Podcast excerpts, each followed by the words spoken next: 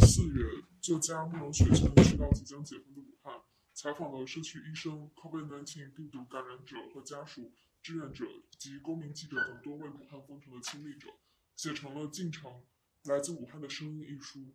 为了出版此书，他被迫离开中国。他在这本书中记录了哪些故事？在白纸运动与突然解封之后，他又有哪些思考？现在我们请慕容雪村先生分享他的新书。嗯，谢谢大家今天赶来捧场。今天呢，可能啊一大部分是讲这本书啊书里的故事，书外的故事，然后也可也想讲一讲呢我对中国形势的观察分析，就一德之见啊说出来与大家分享。这本书呢，嗯，它来自于这样，我在两年之前的这个时候啊，在五月初的时候，我刚刚离开武汉。在那之前的一个月呢，我都在武汉探寻采访。我去过特别多的地方，我去过那个华南海鲜市场。我去的时候呢，那华南海鲜市场全部都被一排蓝色的围墙挡住了，但是空气中呢，你还能闻到海鲜市场那股咸腥的味道。有一个看起来极其疲惫的保安，就坐在那里边，就是看起来非常的萎靡的样子，让我在那里拿着手机在那拍照，啊，录一段话，录自己。啊，这是武汉华南市场啊，我来了。然后这个保安就提醒了，哎，别录像啊。为什么呀？那最近美国人正利用这个病毒攻击我们，你拍这个录像很可能被他们利用。啊，我说这个我拍个东西我自己看不会被他们利用吧？但那你还是别拍了，配合一下，配合一下。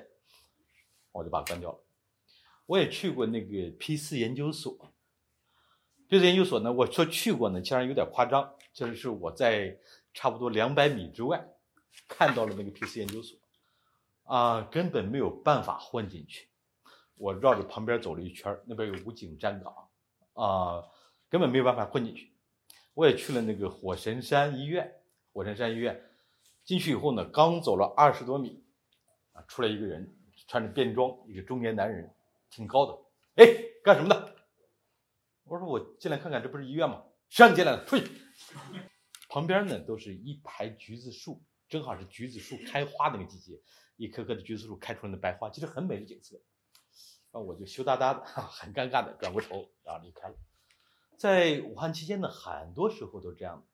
我去过武汉中心医院，他那个他那个院区就是中心医院那个主院区，也去过后湖院区。对了，就是李文亮所在那个医院。然后让我感动的一幕是，即使到了五月份的时候，还有很多年轻人在那献花，把一束花放在那里边，然后鞠个躬，默哀一会儿，然后离开，没有任何的字迹，没有任何纸条。但是我想，不仅是我，不仅是在场的旁观者，也包括我们今天在座的各位，可能都知道他们为什么要去那里献花，为什么要去那里鞠躬跟默哀。为了大概是为了，肯定是为了纪念李文亮医生。这些经历呢，采访经历呢，确实对我造成了，就是我感觉离开武汉以后，好像有心理创伤那种感觉，有心理阴影，就常常会想起来。我的手机里呢，有大量的关于当年的那些人的就是照片经历，就是在采访的时候，包括，呃，你像我要在一会儿要讲到的一个清洁工的故事故事。她去她丈夫的墓前，她丈夫就死于这个感染，在墓前呢就跪倒，在很大的雨里边，那嚎啕痛哭。我一会儿呢，如果有可能的话，我拿出手机来给大家放一下那个录像，就真是在很多场景里边，我自己觉得我是个铁石心肠的人，但也忍不住会落泪。那么在两年前这个时候采访呢，其实我想的还不是这本书会不会出版，也没想到有一天呢我会。在在在纽约啊，在差不多是曼哈顿这个地方，然后能够坐在你们面前来谈论这本书。那个时候呢，我想的更多是被逮捕。呃，从习近平上台之后，中国的情况大家都了解。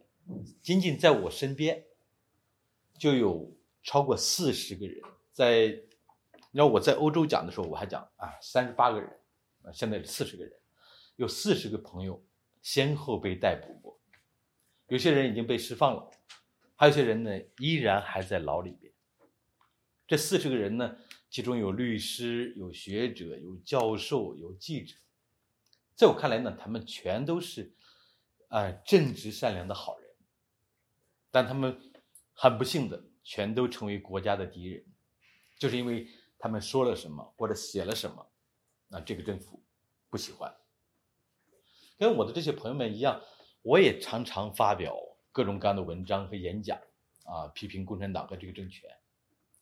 我曾经有几年呢，为《纽约时报》写专栏，我去过很多国家的国会做这个演讲，讲我们正在经历的一切。这些文章、书和演讲呢，给我带来了巨大的麻烦。我的所有的作作品全部在国内被禁，然后我也常常呢就被骚扰、被监视，甚至被软禁。二零一四年呢，德国的前总统叫 Mr. Gauck。高克总统呢，他去访问中国，然后我们本来有一个有要见面，有有有一个会议，结果这些国宝呢不知道怎么就知道，啊，提前一天就赶到我家里来，然后跟我说，你说明天有个约会，他们用的这个词约会，哎，我说你们怎么知道的？那种我们什么都知道，啊，所以说呢，我说那怎么样？他说我们接到了上边的命令，不允许你参加。啊，我就说，那我如果一定要去怎么办？他那种表情，你去不了，去不了。接下来三天里边呢，我就被软禁在家，哪儿哪儿都不能去。其实这个话不准确，就是我可以出去，但出去呢必须坐他们的车出去，坐他们车的回来。然后那个国宝队长呢，就就在我家里边，啊，不断的每天都，哎，王老师，咱们一起吃个饭嘛。每天都这样，但是呢，整整七十二小时呢，禁止我离开，直到高克先生呢离开中国，我才恢复自由。在二零一九年十月份的一个深夜，我当时住在北京五环外的一套小公寓里边，十一点多钟就突然嘣嘣嘣传来敲门，很粗暴的敲门声。我打开门，两个警察进来，你是郝群是吧？我真名叫郝群。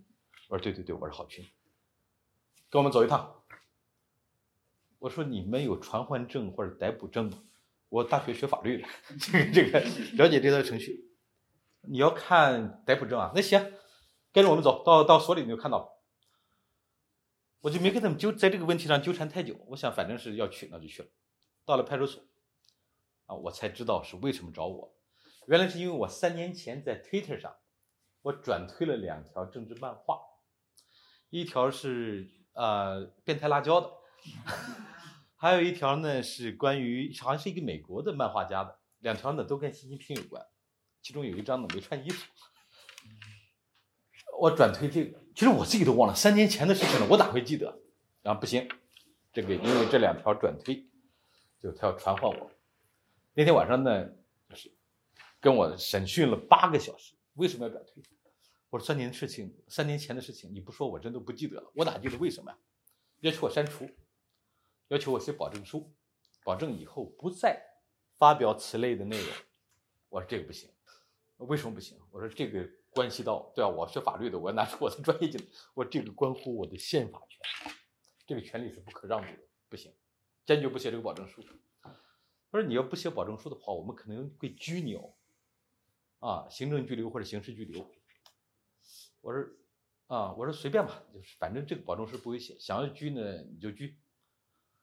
他们后来回去开会讨论了半天，最终呢也没有拘我，然后就是让我走了。大概十点多钟去，到了凌晨四五点钟以后才我才我走。那个时候，这帮家伙呢特别坏，你说开车送我来的，他不开车送我回去，所以我只能在那里，在凌晨的北京呢在那叫车回去了。就是说，那种时候呢，我在北京的生活差不多就这样的。我常常觉得自己活在一个透明的房子里边，每个月呢差不多有一次被请去喝茶。喝茶呢，关乎各种各样的事情。他们有时候呢态度很和蔼，有时候也不那么和蔼，就很粗暴。就这种经历呢，就常常是我们生活的一部分。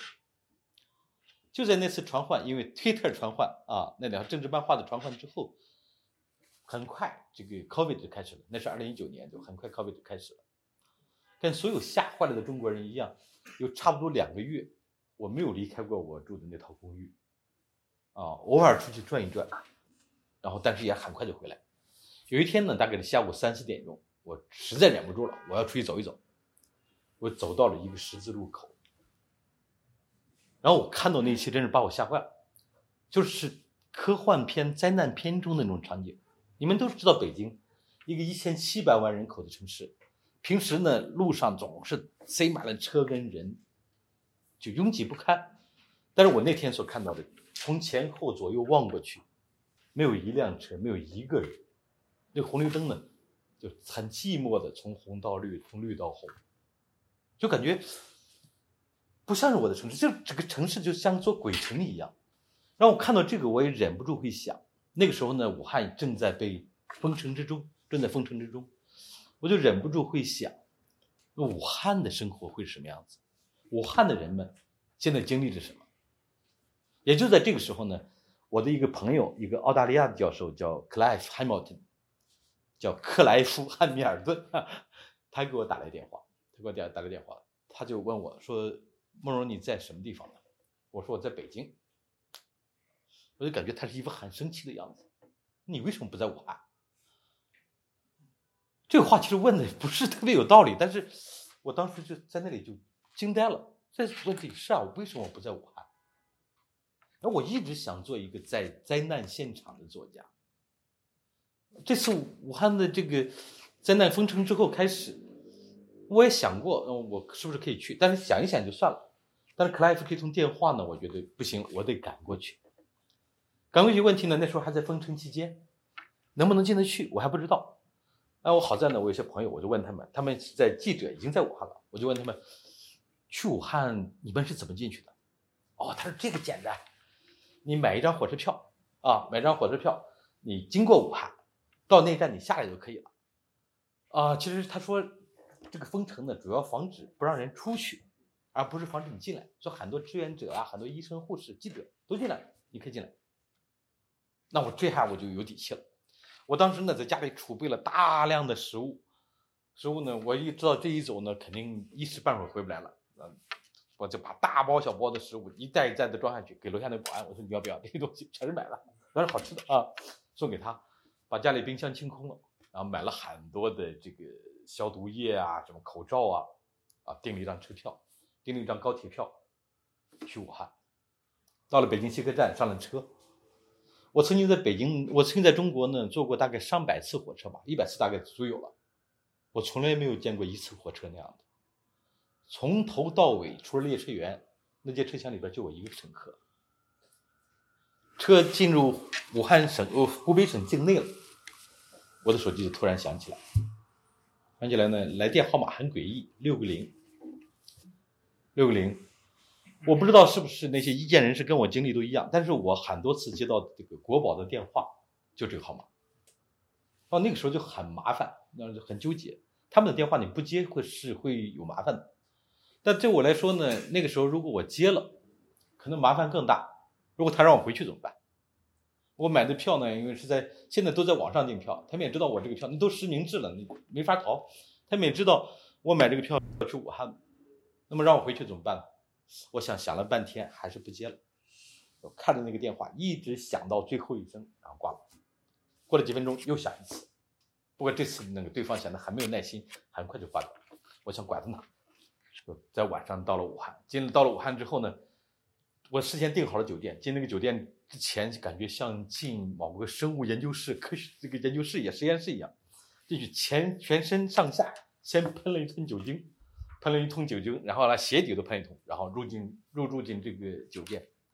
接下来呢，我就开始了我的探寻采访，去我说上面说那些地方，然后有时候呢骑共享单车，有时候呢坐个摩的，啊，有时候呢呃就是叫个出租车，把武汉的全城。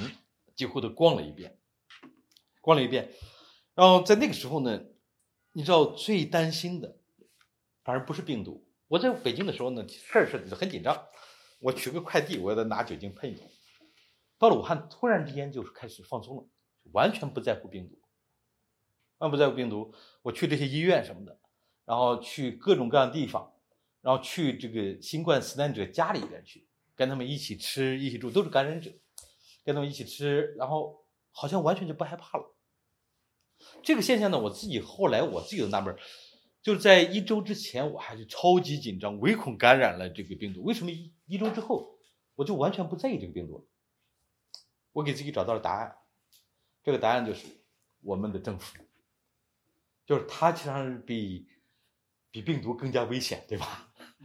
在那之在那个时候呢，你像啊方斌、陈秋实、李泽华这些人已经到武汉去了，他们特别是方斌。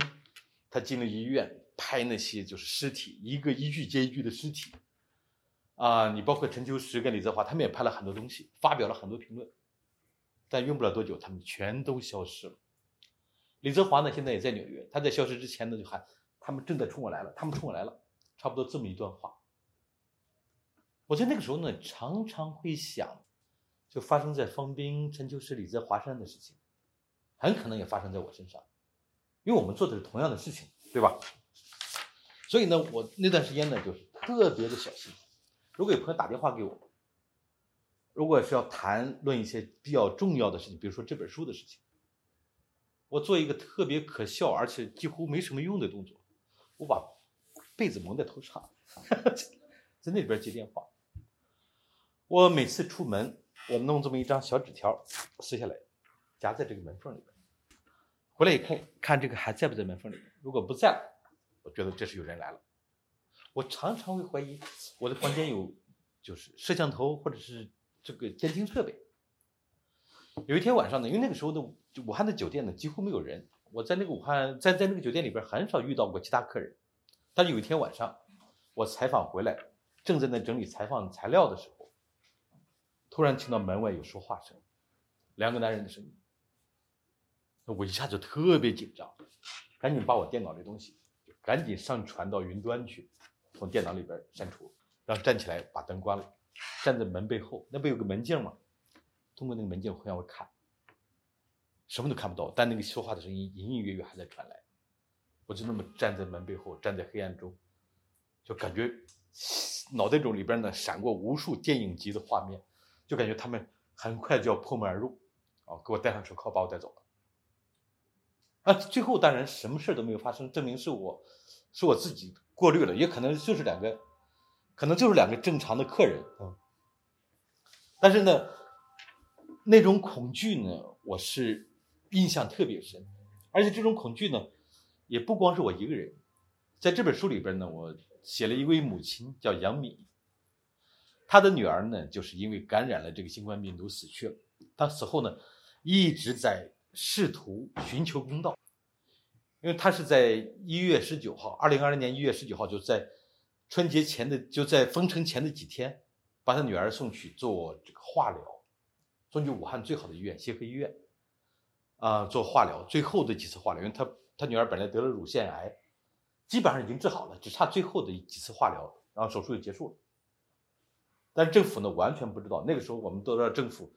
一直在说不会人传人，可防可控，所以他就觉得很放心，把女儿送过去。医生跟护士们那时候有很多感染者，但是他们不就是被禁止谈论这个病毒。我们都知道，在那之前不久发生的事情，有医生呢谈论了一下这个新冠病毒，很快就被用他们的词叫依法处理。李文亮医生呢被叫去训诫。啊，你知不知道你犯了错误？明明明白你犯了错误？你以后能不能不不传播这些了？啊，理解能。所以呢，医生们、护士们不允许谈论。杨明把他女儿叫田雨希送进这个做化疗，很快就感染了，因为他本来就是乳腺癌，没有完全治愈的，所以这个病是来的特别沉重。最后把他就送到几番转院，转到最唯一处理重症的医院，叫金银潭医院，但是已经晚了。所以呢，杨敏就觉得是这个政府的信息误导，让他把女儿送进医院，就直接送进了鬼门关。所以他此后呢一直在跟这个政府讨公道。当我采访他的时候，那时候没有别的地方可以采访，我只能在我的酒店的房间里采访。然后杨敏呢，在我采访的时候，他不断的这么东张西望。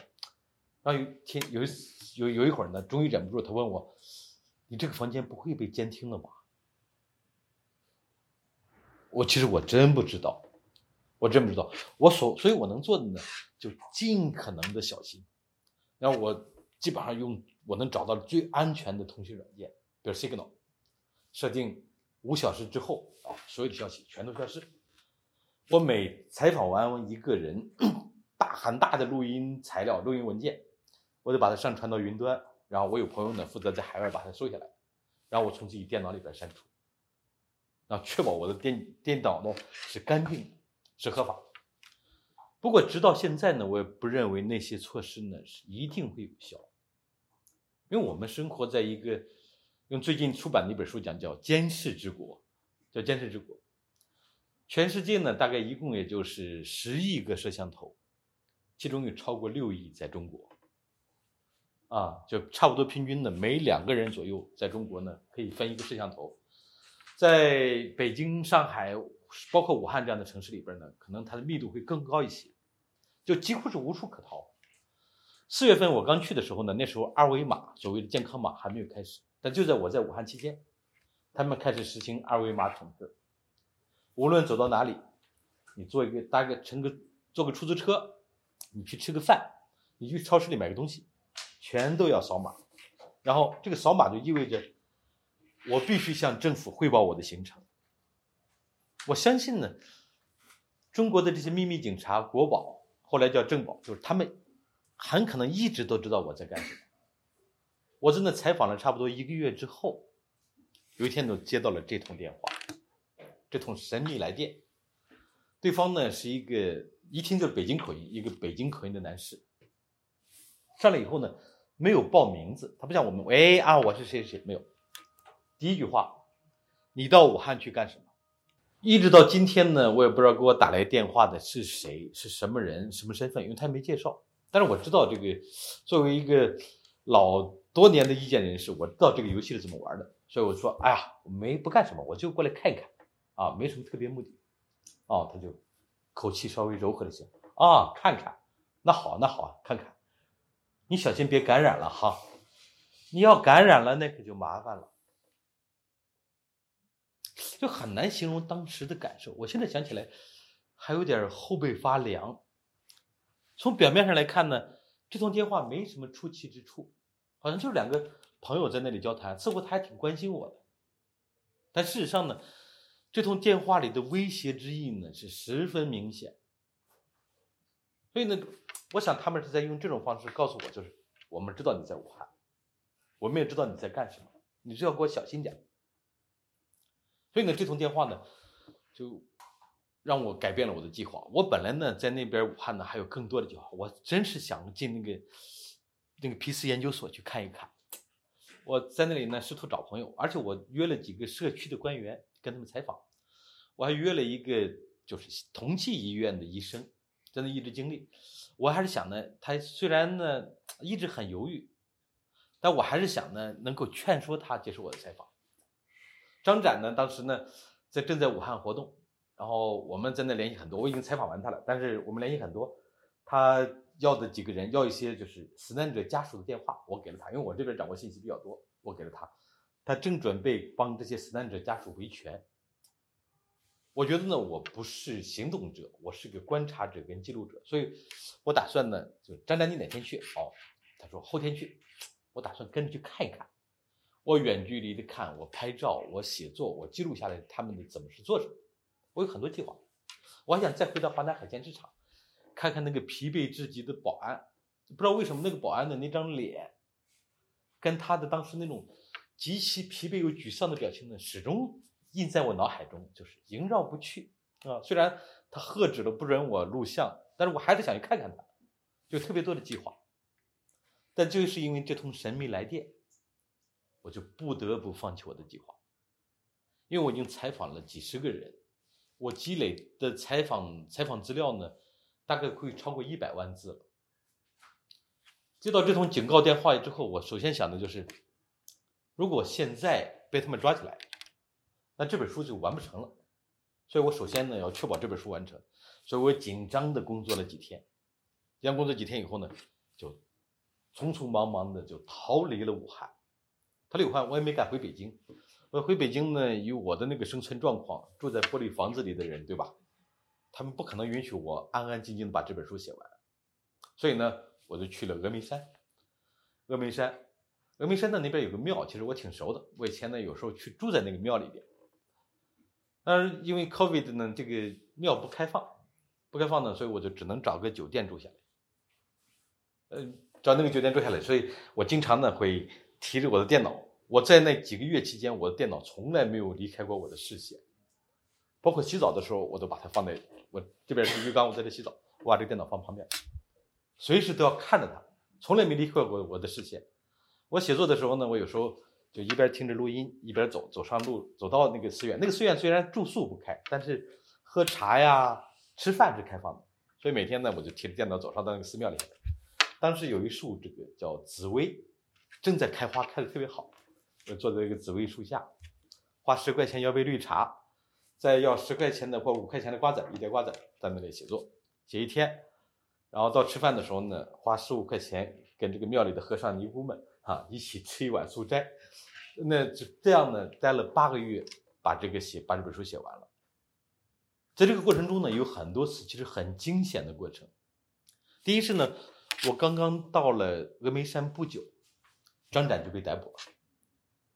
在在被逮捕之前呢，有一张照片是我们一群人在一起吃饭，然后我端起碗来给张展盛汤，那么一张照片。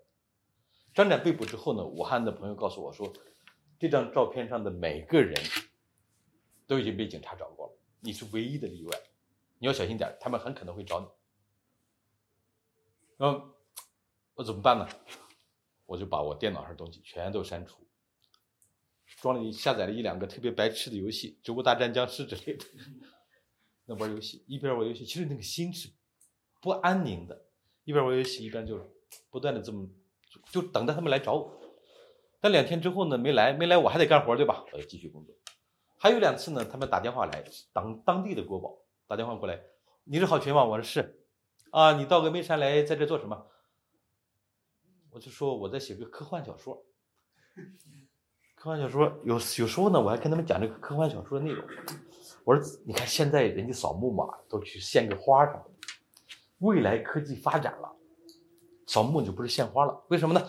到时候有个公司呢，把这个死者生前所有的音频、视频啊，就是搜集起来，做一个 VR 的虚拟影像，以后再去扫墓呢，就建这个虚拟影像，他用真人的声音说话。我这里边你猜有多少故事？我绘声绘色的给他们讲这种叫虚拟扫墓的故事，啊，你想想，一个丈夫他一个一个一个一个一个妻子，她的老公死了，死了多年，然后丈夫呢，这个他他他妻子呢再来拜会这个死去的丈夫，他们两个人交谈，哦，万一他那个丈夫有个什么情人呢，这个 VR 就可以告诉他。那警察呢在那一听，哎，是个好故事，挺好的，挺好的，那继续写。然后挂上电话以后。就会一种很深的荒谬之感，就觉得，你说我这是在做什么？而且在写，但是我觉得写科幻小说这个事情，它几乎就是真的，对吧？我好像真的写了一本书呢，就是像个科幻小说。在这本书呢，我常常会觉得，其实我不是一个作家，而是一个试图潜逃的通缉犯。你看我躲在这个深山之中，对吧？我跟外界几乎很少联系，我用最安全的通讯软件跟外界联络。这本书呢，写完一章，我就把它发给我的朋友，然后从我电脑中删除。等到把最后一章发送完毕之后，我这个电脑是空的。我觉得这可能自古以来呢，可能唯一一本书是这么创作完成，就是我把这个书写完之后，我电脑里没有这没有这本书，一个字都没有。我把最后一章发送给我的朋友之后，我给他留下一句话，我说：“现在这本书算完成了。”我说：“无论我发生什么，这本书呢都必须按时出版。”这朋友呢就告诉我说：“明白。”其实呢，当我说无论发生什么时的时候呢，我其实我脑袋中想了好多。在过去这些年呢，我的很多朋友，你比如说那种经历，事实上是。我自己都不忍复述的，除了正常的被逮捕、被送进看守所以外，有很多人在监视居住状态，在黑暗中遭受了残酷的虐待。那种虐待的程度呢，就是你会觉得自己压根就不是一个人，而是一个等待屠宰的猪，或者甚至更糟糕。我其实我想到了那些，我常常以为觉得自己做好了准备。其实对我们这些人来讲呢，我们常常说的都是我做好准备，准备好坐牢了。但事实是，没有人可以真正的为这种事做好准备。是我写了我的入狱声明，啊，当抓起我来的时候，我有个入狱声明，在开庭的时候，我有个审判我的这么一个声明，都已经写完了，翻译成了好几种语言。放在海外朋友那里，一旦等到我出事了，那么这些会照常发表。我签署了大概有上百份儿，啊，律师委托书。为什么要签这么多呢？因为我的律师们，对，一个一个的都在我之前被抓了，所以我签特签署特别多的律师委托书。但是事实上呢，当我说我做好了准备的时候，其实是没有的。不过我还想，你看我才四十几岁，对吧？身体也算还算强壮。我觉得我能抗，我能扛到那一天，能扛到那一天，所以呢，由他去吧。然后这本书呢就开始进入它的编辑流程。到了二零二一年的八月份，这本书快要出版了，最后的编辑阶段。这个出版社，这个澳洲这个出版人叫 Hardy Grant，Hardy Grant 那个编辑就是他，他就坐不住了，就几乎每天给我打一通电话，就催我赶紧离开。就是你不离开的话，万一你被抓了，因为这本书被抓了，我们的道德压力太重了。我可能很多人要骂我们，你你替我们想想吧，你必须要帮帮我们。你要你，呃，催了太多遍了，我就想，好吧，那我试试看。所以呢，我是订了八月七号的机票，在八月六号晚上呢，觉得是不是该收拾一下行李了？啊，打开一个一个箱子，往里边丢了几件衣服，丢了二十几本书。啊，两双鞋，三条裤子，这种，然后觉得那我第二天我去机场，那我因为那套公寓是租的，我的全部这四十七年来呢，我所积攒的、所准备的一切，包括很多本我自己很珍藏的这个稀有的图书，都放在那里，都没有准备。那我觉得试试看，我觉得在走之前呢，跟朋友告了一下别，他说你觉得你成功离开的可能性有多少？我说百分之五十吧。啊，不确定。但是呢，等我到了北京第三航站楼，北京机场第三航站楼出境的时候，他没问没问我太多问题，然后我就这么大摇大摆的出境了。我是去伦敦，经香港到伦敦，到了香港机场之后，我就长出了一口气，写了一条发了一条朋友圈呢，跟我的朋友们告别，就说不好意思，没有提前告诉你们我离开了。我说有些约会呢，可能不能参加了，但是。我说我们总有一天会再见的。这是这本书外的故事，其实还有很多书里边的故事。你比如说这里边的第一章是个医生，这个医生呢在一个很小的社区医院里边工作，他自己呢很早就感染了，感染之后呢，他本来计划呢在家里边自我治疗休养，等到好了以后再去上班，但是不行，两天之后就接到了院长打来电话，全员返岗。他说：“我不能回去啊，我这个样子，我还是个传染源啊，我怎么能回去呢？”说：“不行，这是上边的命令，你必须回来。”而那个时候呢，紧张到什么程度呢？他们那家医院里边，退烧药全部用完，止痛药只剩下一盒，口罩只剩下四十几个，连温度计、体温计都严重的缺乏。这个医生呢，给自己治病，自己治病呢，他那个肺已经大部分感染了。那个左肺左从左上肺左下肺感染了，怎么治病呢？他们医院的一个女护士告诉他，说那个有个药叫左氧氟沙星，他们医生呢简称叫左氧，说这个左氧会有效。他就看看，这个左氧的储存量呢非常有限，所以他第一次给自己呢挂一袋输液，第一次输了五袋啊，就是第一第一批就是一天一天的，一天输一袋，输了五天，然后五袋，就症状减轻了。但过段时间再检查呢，发现这个感染区转移了，所以又输了三袋，算是勉强把自己治好了。而最后三袋的时候呢，那是仅有的左氧沙星了。这医生呢见过特别多的死亡，他们这个社区医院就是不断的会有人来，有人来呢就是就是来确诊，因为他这个小医院呢不能够收治，但是可以检查，一检查体温偏高就是发热门诊。那你送到对口的这家医院里边去，就但是不是送，就是让他们走到那家医院去。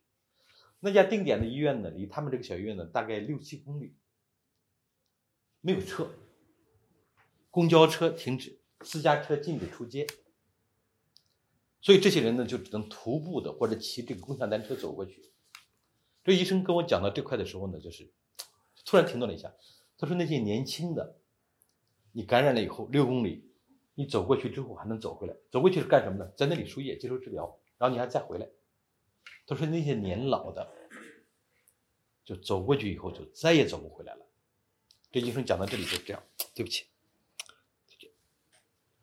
然后一个四十几岁的大男人看起来又乐观又坚强，像突然在那一刻，他就忍不住就就哭了。在那个当时那家定点医院，他所知道那家定点医院，到处都躺满了人。都是他们门走进门里边呢，就到处横七竖八全躺满了人。然后这么一种状况，我问他怎么看待这个死亡数字。当时呢，政府一开始公布了两千七百多，后来准确的加了百分之五十，达到个就是将近个三千三千三千七八百人吧，这么一个死亡数字。我问他怎么看这个死亡数字，他说我们这些做医生的，或者是护士们在医院里工作的，没有一个人会相信那个数字，太假了。他给我举例，他说：“你看，就在我们这家小医院，我们开死亡证明，开死亡证明。他说，在那七十六天里边呢，我们每天开出的这种死亡证明多的是三份少的一份七十六天，我们取平均值，啊，每天两份那么这就是一百五十二份。武汉有多少家这样的医院呢？三百七十二家这样的医院，他算起来那个数字。”然后他取个中间值，就是四万多人，至少是四万多人。他说这个数字呢，不包含死在那种大医院里边的人，就仅仅是死在自己家里边，死在社区医院里边，需要我们来开死亡证明的四万多人，大概是官方公布的数字的十六倍。张展呢对这个问题呢特别感兴趣，他有一天晚上呢，他就听说火葬场里不断的会有人送进火葬场，所以他在有一天晚上呢。那个时候已经社区封街了，就你连社区都离不开。但张展总能找到办法，就翻墙出去，骑着辆骑骑着一辆共享单车，一个女一个女子，在半夜十二点，骑着一辆共享单车呢，去到离市区很远的叫武昌的殡仪馆，但是他也进不去，在那里边就守在武昌殡仪馆门口，就希望能看到不断的运尸体来的车。这等了很久，也特别冷。啊！突然冒出一个男的来，就吓他一大跳，以为是鬼呢。那但是呢，最后他没有看到那些络绎不绝的送尸车辆，不过能看到在那个时候依然运行不停的这种焚尸炉的这种在运行的声音。这张展的经历。然后在那个时候呢，我找到了很多人，找了很多地方，就是刚才讲有很多人他拒绝接受采访，比如说有一个是一个护士，我们当时在一个微信群里边。我就问他，哎，你方不方便跟我讲讲你的经历？我说我可以用化名，我可以把细节全部都隐藏起来，保证让别人看不出来是你。你方不方便接受这个采访？他先是没回，过了大概二十四小时到四十八小时之间的这么一个一个时间段，就是过了很长一段时间，突然给我回说：“莫龙老师，我们不说这个，您什么时候离开的话，我请您吃饭吧，咱们那些其他就不谈了。”然后还有一个医生呢，是协和医院的，也最好的医院。他自己呢也是从二月份就感染了，但是一直带病在那里工作。当我第一次找他说：“哎，王医生，方不方便咱们聊一聊？”我能感觉出来他非常想跟我聊，啊，他甚至啊，我读过你那边那本书，啊，特别高兴能够如果能够跟你见面啊，咱们喝个茶什么的特别好。我说好啊，咱们约个时间。他说：“哦，一会儿忙，我一会儿给你打过来。我不知道这中间出了什么事情。我再打电话过去的时候，他就很犹豫，说：‘这样你能不能让我想一想？’想想，我说好。过了一晚上，我第二天又打给他，他就告诉我说：‘孟老师，要不你把这个事忘了吧？就真是不方便。为什么不方便呢？因为当时呢，你知道。”有纪委跟院方会联合的给这些医生们开会，禁止他们接受任何采访，违反的那个说的声色俱厉，违反的呢会被严厉的惩罚，就是你所有一切，你的职称啊，你的呃工作职务啊，什么各种东西都没了。这个医生呢一定感觉到巨大的压力，而且我能够感觉到一第一我们第一通电话的时候能感觉到，他一定看过很多悲惨的场面，因为他所在的是武汉最好的医院，一定见过很多尸体，但是他就不愿意接受我的采访。还有一个呢，是一个上过电视的、上过新闻联播的这么一个社区的书记，好人好事儿，对吧？那个他如何在社区防疫里边起了巨大贡献，叫女超人。这个人叫李琼丽，然后上过新闻联播的，我就约他做采访。他一开始呢也是，哦，那您您是哪个单位啊？我说我就是一个独立记者，啊，就想采访一下您的这个英勇作为啊。啊，那你等一下哈，我问问，然后再打过去。对不起啊，不是正式的媒体报社啊，不接受。啊，我说你这个正式什么概念？哦，这个可能跟你解释不清楚啊。那我我这边还忙着，挂了啊。先挂了。刚才同济医院那个协和医院那个医生呢，我们还有个最后的场景。我在快离开的时候给他打电话，我说我能够理解你不方便，但是我希望有一天，我说。我希望有一天呢，你能够把你所看到的一切，你所经历的一切，都告诉我。那边他沉默了一会儿，大概有个十几秒钟，然后听到他那么说：“哎呀，他说我也希望，我也希望啊。”这本书里边呢，有写了十个人物，但是分了八章，就是其中有志愿者，有医生，有一个黑摩的。这个黑摩的师傅呢是特别好玩。我有一次呢，我在武汉这个火车站，在那里到处转悠，到处转悠呢，就突然这个这个黑摩的师傅呢就骑了一辆摩的，没有牌照的摩的到我面前来，哎，坐摩的嘛。哎，我想这个人挺有意思。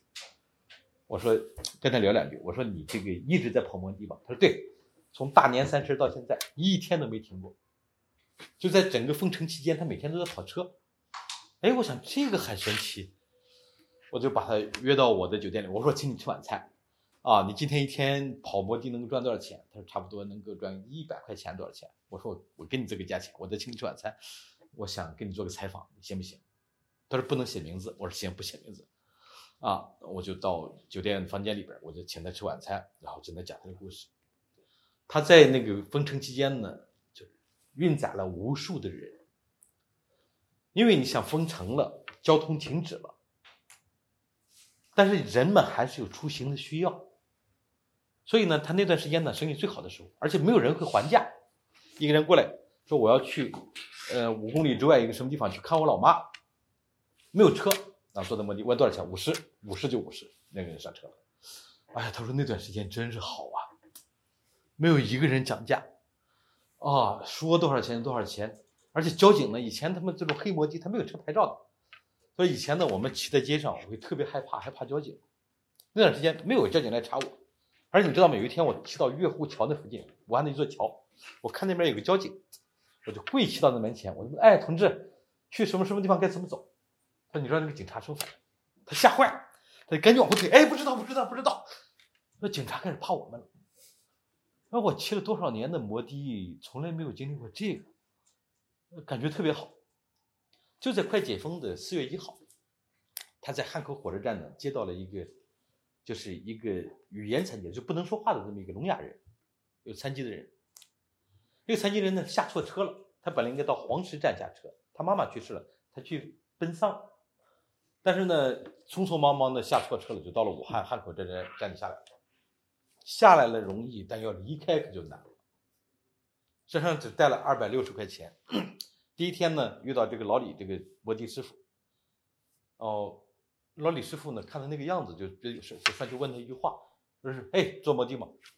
那人不会说话，拿手机输入一行字，简单说了一下自己的情况：“我要找个地方住。” 那时候快解封了，老李呢，他这种人呢，知道很多地方，送他一家小旅馆，一天七十。啊，本来就带了二百二十块钱，对吧？减去七十，还剩一百五。送到这些这家小旅馆里边住。第二天呢，又到这个边来转，看这个这个人呢走出来，走出来就说：“你能不能送我离开？他去先去汉口火车站问问说那不行，你可不能离开。那要离开怎么办呢？说你要去民政局开证明。老李呢骑着摩托车把他调到民政局去。民政局那时候开始有人上班了，说要开个证明，要他要离开。民政局说那不行，你得劳动局开证明。然后骑骑上摩托车，嗯，到劳动局。劳动局说那证明可以开，但先得有用人单位的证明。用人单位，这个人根本就不在武汉工作，哪来的用人单位？然后就出不去了，出不去了。这个残疾人呢，当时呢，这个人呢就特别绝望，就这么可怜巴巴的望着老李。老李呢后来就说：“你相信你信得过我不？”就是给他打字。这个人说信得过，说你要信得过我的话，你就别开那些狗屁证明了，我找个人带你出去。然后骑上摩的带上他。找到一个黑车司机，那个人生意更高档，开这种车子。到四月份之后呢，老李解释是，只要你塞上一笔钱，或者是呢，你找一条没人看管的路，其实要出去没那么难，但只不过外界外边人不知道而已。因为武汉是个平原城市，四通八达，你要真离开有有办法，或者给一笔钱，或者是找一条没人看管的路就能出去。这个秦秦呢，开一辆像桑塔纳这样的车，可以坐四个座位，除他以外可以坐四个座位。他的收收费呢，一个人六百块钱，要离开武汉的话，他可以给送出去。但是这个人呢，身上没有没有那么多钱，就只有一百五十块钱拿出来。这个秦秦呢，那想了半天，算了吧，怪可怜的，对吧？他又是个聋哑人，这样吧，我免费送他，就是把他送出去了武汉，就是参加了他妈妈的葬礼。这个老李呢，特别得意的给我讲这件事情，他说：“虽然我们是违反了规则。”虽然我是做一个生意是不合法的生意，但我帮了很多人，对吧？他这么问我。那这个故事呢，一下子让我想起了卡夫卡的那个小说《那个城堡》。我就跟他，我跟他说，我说有个外国小说家写了一个像这样的故事，讲把那个城堡的故事跟他讲一讲。老李听完了以后觉得，哎呀，他喜欢这个故事，他感觉就像在中国一样。他说，不过说呢，那个卡夫卡这个城堡这个故事，不过你讲这个作家的故事。那里边呢，你知道有缺个什么东西吗？我说缺个什么？缺个黑摩的司机。他说：“如果那个你写的、你说的这个故事里边，这本书里边有个黑摩的司机，一切都解决了。” 还有个故事，就是这是我特别喜欢的一个情节。然后这本书里边呢，还有一个就刚才讲的那个金凤的故事。金凤是武汉市中心医院鄱阳路院区的一个清洁工。在二零二零年的六时候，六十一岁。因为春节过后呢，放了几天假，一月二十九号回去上班。上班呢，清洁工呢负责清扫好几个楼层，从早上干到晚上，到晚上以后开始感觉胸口疼。护士就说：“你去拍个拍个片子，拍个片子。”拍完片子一看，拿给医生，医生说：“跑不了，就是中招了，就是被这个病毒感染了。”他们那个医院呢，也是只能做分诊，不能治疗。要治疗呢，他必须去后湖院区。从博阳路院区呢到后湖院区六到七个小时。当时呢，做完这个检查以后，晚上十点多钟了。金凤呢，累了一天，走出这个医院，走回到自己家里边，就想着，那怎么办呢？治还是不治？不治算了，不治了。不治了，就想自杀。想自杀，为什么想自杀呢？因为第一呢，这个住院当时还没有说应应收尽收或者给给报销，要花好多钱，他没有这个钱。因为他们家呢，他们两口子全是农民工，从武汉农从郊区农村过来打工的。他在那做清洁工呢，一个月两千一百块钱。她老公在宾馆里边做夜班保安，一个月两千二百五十块钱。他们有个四十岁的，就是有智力残疾的孩子。那么有有这么一个儿子，三个人住在这么一个地方，跟别人合租了一间半公寓，这个环境是没办法隔离的，隔离隔离不了，治治不起，那最好的办法就是去死啊！所以呢，就回到家里边老公的看他脸色不对，就问他怎么事他也不说话，把丈夫跟孩子全都赶出去，一个人在卧室里边，他们把他们赶到客厅里边，自己在卧室里边。就想着怎么样去死，她老公呢就发现的不对劲了，再三问，她就说：“那我这个感染了，那我也不想连累你，那你就让我安安静静的走吧。”老公当然不能同意，两个人四十几年的婚姻一直都很恩爱，就说他儿子说：“我都没见过我老爸老妈，就是说过互相之间红过脸。”所以呢，老公怎么能让他这么放手走呢？就一晚上一直在劝，就说这个病电视上说了能治得好，你为什么不去治？劝了再三之后，金凤终于答应，就是陪她老公去治疗。接下来呢，就每天早晨四点钟起床，骑上共享单车。骑上六到七公里，骑到后湖路院区。后湖后湖路后湖院区呢，那边也是一个，就是一个大感染者集市，无数的人在那等待治疗。他们从早上四五点钟赶到那边，大概六点钟六七点钟到，排队排一天，然后只为了就是输一个液。输完液以后呢，差不多已经很晚了。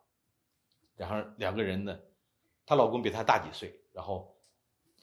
就是金凤又是病气泱泱的，那时候那种感染了以后骑自行车或者行动都很难，那个第一代的病毒的时候，所以在晚上十点多钟再骑上共享单车，很缓慢的像虫子一样爬回家家。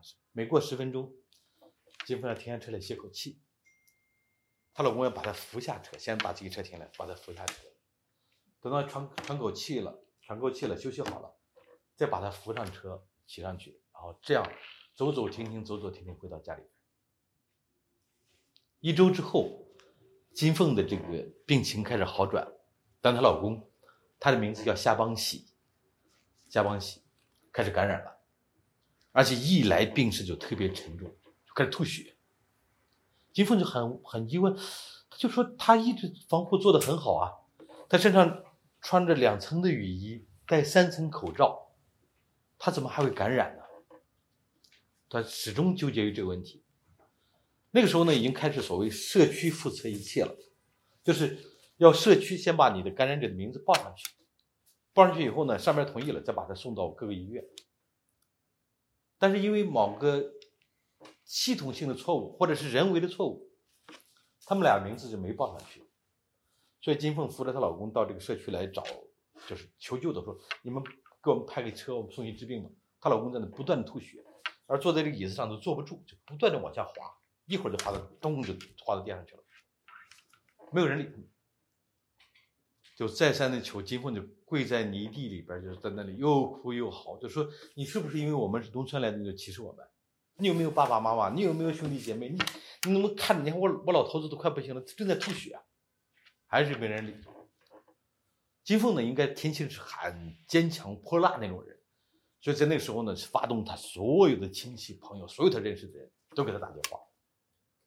终于呢，这个社区呢开了恩，把他名字报上去了。隔了好长时间，然后派了辆车，派了一辆车来，要把她丈夫送到医院里去。她以为去医院就好了，结果没想到呢，送去的不是医院，是个隔离点儿，把她关在这个隔离点里边，没人管吃，没人管喝，就丢在那边，竟然没人问。金凤给她老公打电话，她老公就喘息着告诉她，这边什么都没有，没有药，没有水，没有吃的。就是把我们在这里等死，然后又一次，我们都是中国人，都有中国生活经验，就知道这种事会有多么难。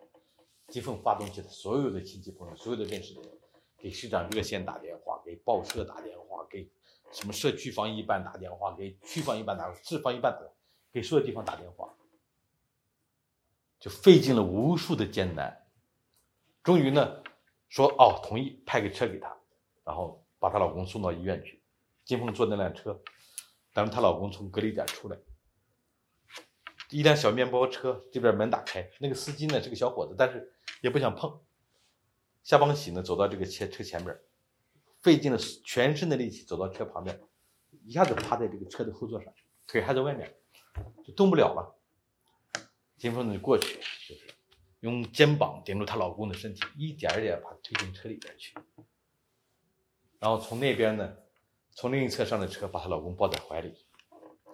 在那之前呢，她老公陪她治病的时候，跟她说过一句话，说你放心，就算要用我的命换你的命，我一定要把你治好。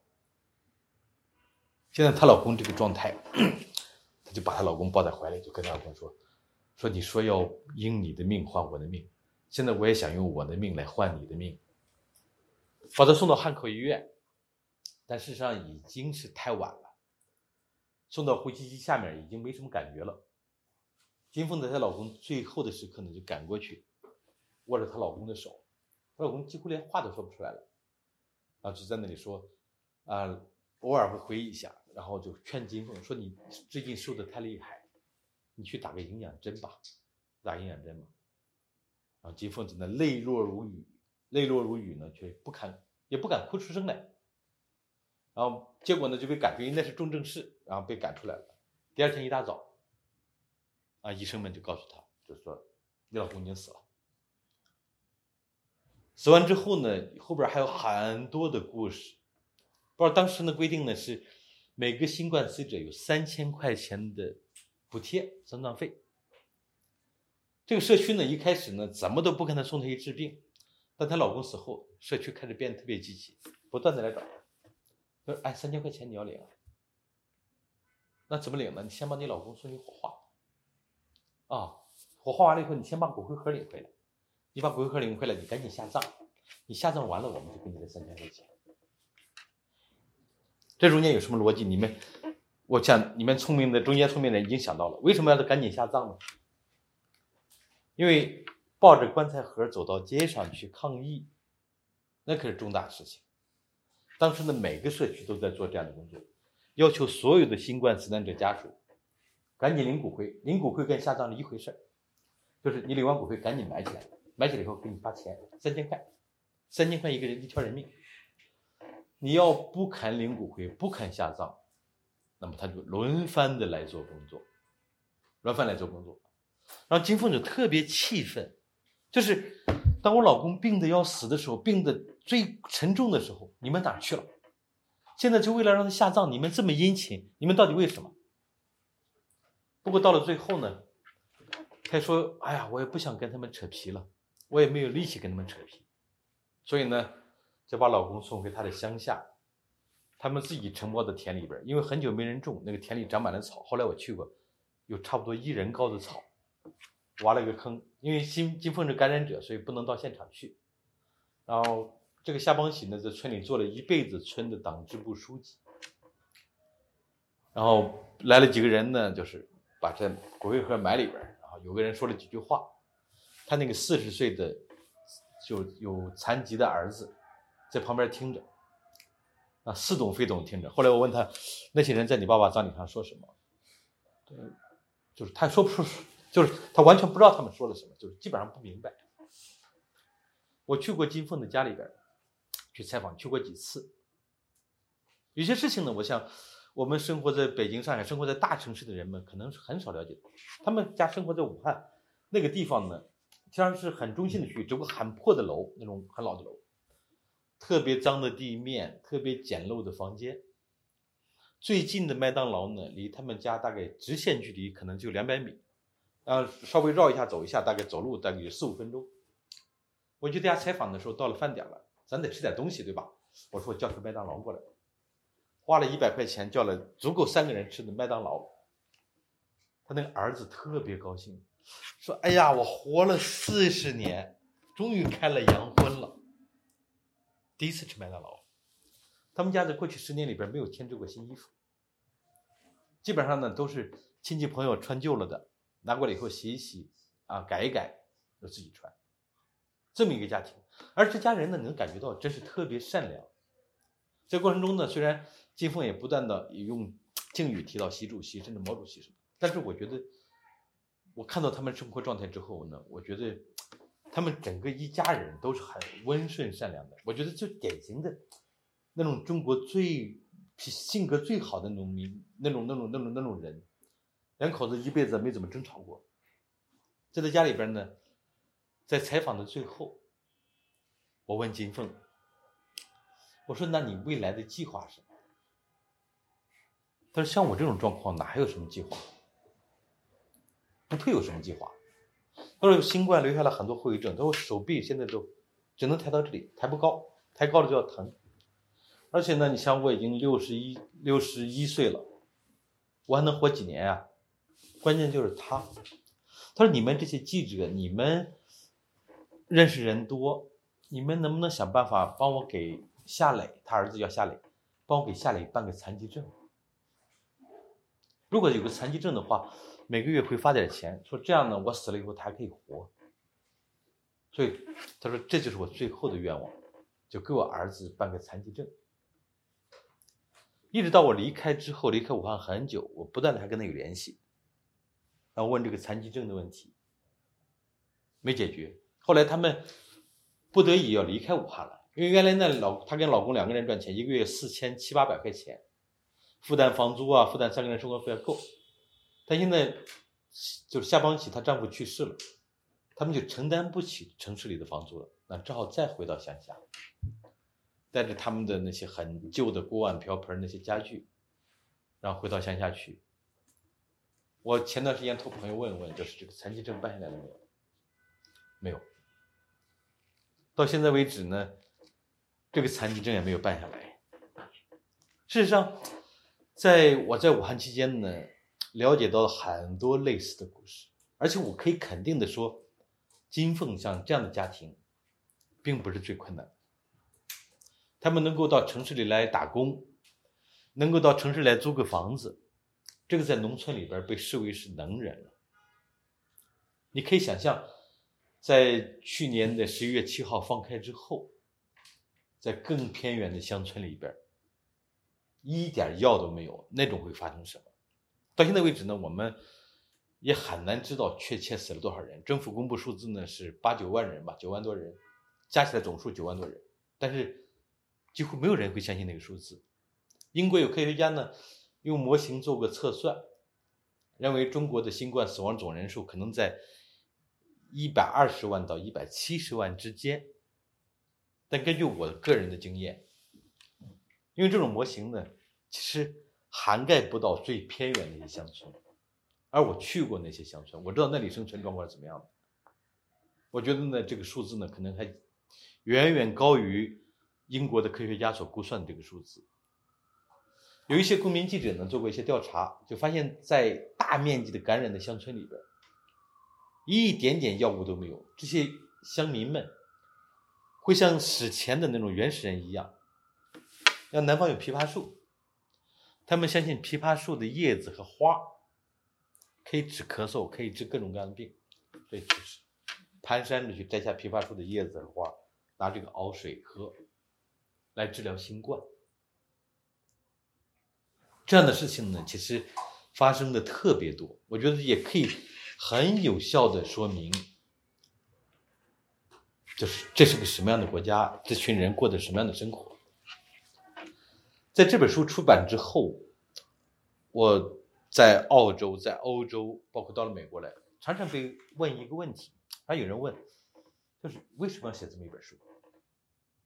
为了写这本书，你被迫离开，你觉得值得吗？那这种问题确实很难回答。我一般会说，当我开始学英文的时候，啊，我最近正在学英文。我说我开始学英文的时候，我的老师教过我一句话，就是 “This is the right thing to do。”我说这种事情，啊，就是正确的事情，就是在中国这样一个国家。当真相被埋葬了，当所有人都发不出声音来，那么作为作家、作为记者，甚至作为有良知的公民，我觉得这是我的责任，就去走到灾难现场去，找到像金凤这样的人，去帮助他们发出他们的声音来，去记录下他们的故事，并且写成一本书，让全世界都知道这里发生过什么，而这就是我们应该做的正确的事情。谢谢。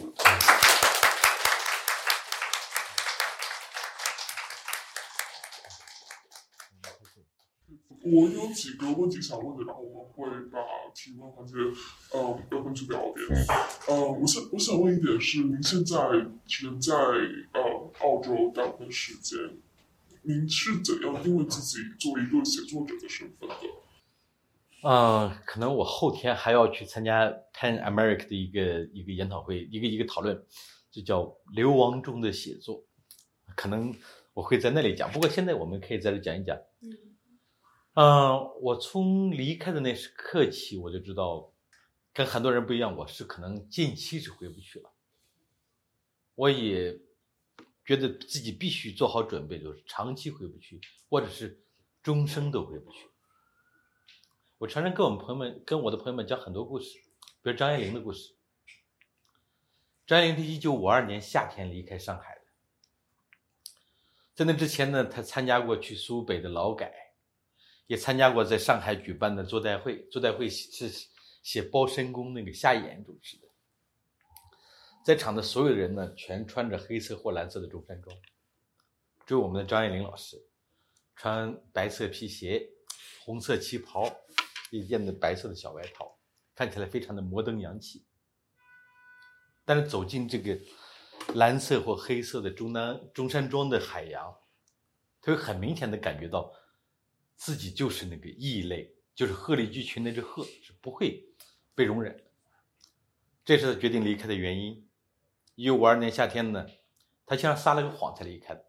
他的本科呢是在香港大学读的，但是没有没有毕业，所以呢他就开了一封介绍信，就说我要回香港大学读修完学业，靠这个呢去派出所办证明，派出所办离境证明。派出所这个警察呢，问他是什么人啊？叫张爱玲，他也不知道张爱玲张爱玲是谁，啊，给他开了这个证明。这个过程中呢，张爱玲一直说很紧张，就仿好像随时那个警察会脸一沉，啊，就会发现他是罪犯什么的，所以很紧张。开完这个证明以后，拿着先坐火车到了广，先到了广州这边，然后从罗湖口岸那边出关。在出关的时候呢，有一个小伙子负责边境检查。张爱玲拿出的行李来，一样样看，其中带了一个藤的藤制的包金的手镯。那个年代呢，在五二年的时候，正是土改年代，所有的金银都不允许离境的。这个边检的小伙子就怀疑这是纯金的，那纯金不允许离境。张爱玲说不是纯金的，这是包金。小伙子不相信，拿把小刀在这刮，把表面上这层镀金刮掉，露出下边的藤来，哦，才相才才才放心。把这个手镯还回去，啊，说这个同志还挺老实的。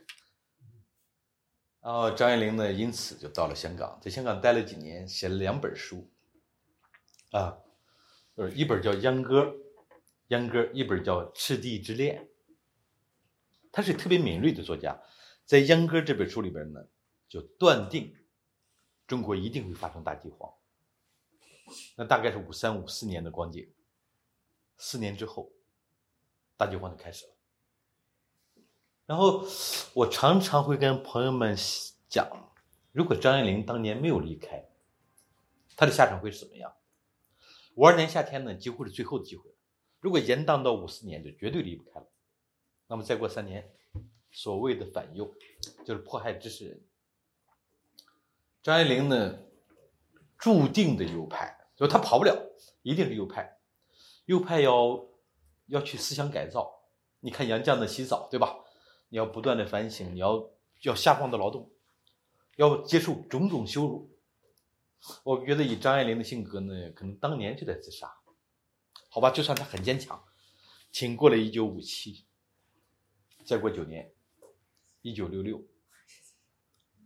老舍呢是被红卫兵的铜头皮带又打又羞辱，最后受不了了，自沉太平湖。张爱玲能忍受多久呢？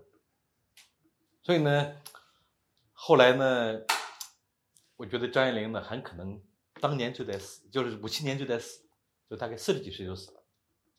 但真实生活中呢，我们庆幸张爱玲离开了，后来一一直活到一九九五年，死在美国。她的生活呢，离开之后的生活也不算特别幸福。啊，这个一崩一个方面呢是流亡者自身带的这种悲剧色彩。另外一个方面呢，我觉得这也不能怪别人，对吧？你自己作，挺作的，就是这也不能怪别人。但是他的这种不幸福，是我们对正常世界里来讲啊，他生活不幸福。但跟悲惨或者苦难相比，好太多了。就我想，五二年夏天那次离开呢，让他多活了几十年。对我们现在，我想我们很可能又迎来一个同样的时代。你看近几年的这些变化，我们看国内这种状况，看看那些农管员，看看前段时间那些大白们的作为，我想跟张爱玲离开故国之后那种感受是一样的，跟胡适他们离开故国之后的感受是一样的。我自己呢，因为这个特殊的身份，我可能再也回不去了。但是我觉得，这可能是我做这个正确事情的代价。那么对我来讲呢，最重要的是。我觉得我还是要写书，还是要写中国的故事、中国的人、中国人的命运。我会尽可能的，啊，写的更好一些。嗯，现在呢，我也开始在学英文了。刚才提到，四十九岁了。我虽然以前也学过英文，但是那个英文呢，发现很多都是错的。啊，呃，是，我是到现在找老师呢，重新再帮我纠正发音。And 啊。OK，主要张圆了。老师说啊，我也想 OK，不是 OK，OK，不断纠正我，挺难的。四十九岁了，从 ABC 开始学习几乎是，但是我觉得呢，还行。我觉得我能够停下来，我会尽可能的练好英文，然后啊多写一些好作品啊，最终呢成为一个有影响力的作家，这是我未来的计划。你要分享一下，就是在国外看到国内去年年底爆发白纸运动的时候是什么心情？那以前我前不久呢看到蔡霞的出来那个蔡霞教授，他接受访问，接受那个外交事务的访问，他有一句话，他说认为习近平的失败只有一种可能，就是在未来可能爆发的战争中，习近平屈辱的失败，所以会导致他的下台或者怎么样。我跟蔡老师的观点不太一样。我认为呢，指望宫廷政变，指望不上；指望战争、灾荒或者瘟疫，指望不上。为什么呢？以前有个笑话，说如果如果拿破仑有《真理报》的话，那会怎么样？如果拿破仑能够有一张《真理报》，那全世界到现在都不会知道滑铁卢之败。也就是说呢。蔡霞老师预测的，如果未来发生战争，战争失败了，那么他就会倒台。不会，如果未来真的发生战争，即使他们战败了，他所控制的社交媒体上，他所控制的所有的宣传机器上，会把失败说成是胜利，无损于他的统治。即使再发生一次大饥荒，我们都知道五九到六二年发生过一次惨绝人寰、惨绝人寰的规模空前绝后的大饥荒。根据那个一个荷兰学者 Frank d e c o t e r 中文名叫冯克，根据冯克教授的这个说法呢，死亡人数在四千五百万人左右，饿死人数。即使未来再发生次一次这样的大饥荒，也不会动摇习近平统治。因为你想想，那场大饥荒动摇了毛泽东统治吗？没有。四年之后，到一九六六年，对毛泽东的崇拜达到了一个新的高峰，对吧？所以呢，唯一的希望是来自中国人、中国民间的反抗。也就是说，也就是说，像白纸运动这样的事情，是中国人改变自己命运的唯一的可行的道路。有一天，当成千上万人再也无法忍受走上街头的时候，那一天呢，或许就会改变中国的命运。就在白纸革命前不久，我在网上听到一个录音，录音呢是一。警察打电话来训诫一位姓赵的女士，在北京的一个片警打电话，哎，你姓是赵某某吗？他说是。你是不是在微信群里发表什么言论了？赵女士是，是我发的。那你为什么要发表这个言论？这个赵女士一下就爆发了。她说：“你想，你们是有工资的啊，你们当警察，你们是有工资的，你们有钱拿。我们这几年过的什么生活，你们知道吗。”我父亲有有有这个心脏病，我孩子要上学，我们这几年里一分钱收入都没有，你让我们怎么生活？然后在那里不断的讲这个警察，哎，你你你你你你你你你你消消气，你消消气，你慢慢说。说我怎么消气？我怎么消气？就不断的训斥那个警察，事情搞反了。本来警察打电话来训斥这个这位赵女士，但反过来呢，这个赵女士在训斥这位警察。那我听到这通录音之后，我意识到什么？我意识到这个赵女士呢，已经没有什么可失去。当一个人没有什么可失去的时候，就会变得特别勇敢。不久之后，白纸革命就爆发了，无数人走上街头，在上海，他们喊出了“共产党下台，习近平下台”这样的呼声。这是自八九年以来从来没有过的最勇敢的、最勇敢的呼声。虽然呢，这场运动呢，这场革命呢，最终没有改变中国人的命运，没有结束这样的统治，但我相信，在未来，这样的事情一定是多发的。现在呢，在深圳、在东莞、在苏州，有大量的失业。中国政府呢，从来不肯公布真正的失业人数，但是从几件事情你可以看到规模。比如说，现在呢，这种所谓流动性就业，就做快递、送外卖跟开 Uber 的这些人，加起来多少人呢？八千七百万，相当于整个德国的人口。这个人这个数字为什么重要呢？因为好多人把送快送外卖、送快递视为自己最后的职业。就我，哎，我干不了了，什么都干不了了，我还不能去送外卖吗？也就是全都压到这里了，最后一道闸口。在深圳、在东莞这些地方呢，你能看到大量的人，年轻人就是睡在街头。我长期关注那个几个号，比如说叫“三河大神”、叫“三河红牛哥”这样的号。你能看到呢？他们随时在记录这些，就是来城市打工的农民工子弟或者农民子弟他们的生活。好多人连十块钱都没有了。就在不久之前呢，在张家界，几个年轻人相约自杀，在德阳，这样的事情又发生了。那么，像这是绝望的一个等级，绝望还有下一个等级，而绝望的那种等级呢，等到所有绝望的人。感觉到自己没什么可失去的时候，准备抗争的时候，也许那一刻，改变中国的时候就到来了。那在阿拉伯之春中，在埃及，没有人想到穆巴拉克，穆巴拉克统治了埃及三十年了，没有人没有人会想到，因为一个小贩的死，会彻底终结他的统治。在突尼斯，本阿里统治的突尼斯呢，曾经是认为那是那一代。最不可能发生变化的国家，但就因为一个小贩的自焚，导致这个国家呢彻底改变了，就彻底终结了本阿里的统治。当然，我们不是算命先生，我们不是江湖术士，我们不可能预测这样的事情会不会发生，或者在什么时间发生。但我相信呢，这种可能性越来越大。因为什么？因为没有什么可失去的人越来越多。当绝望的人越来越多，勇敢勇敢的人就会越来越多。我觉得，在未来，像白纸革命这样的运动，一定是多发的、常发的，而且规模会越来越大。那对于我们来讲呢，我觉得我们保持我敏锐的视力跟嗅觉，我们要在那种时候呢，如果有可能的话，我们尽可能能够做一点工作。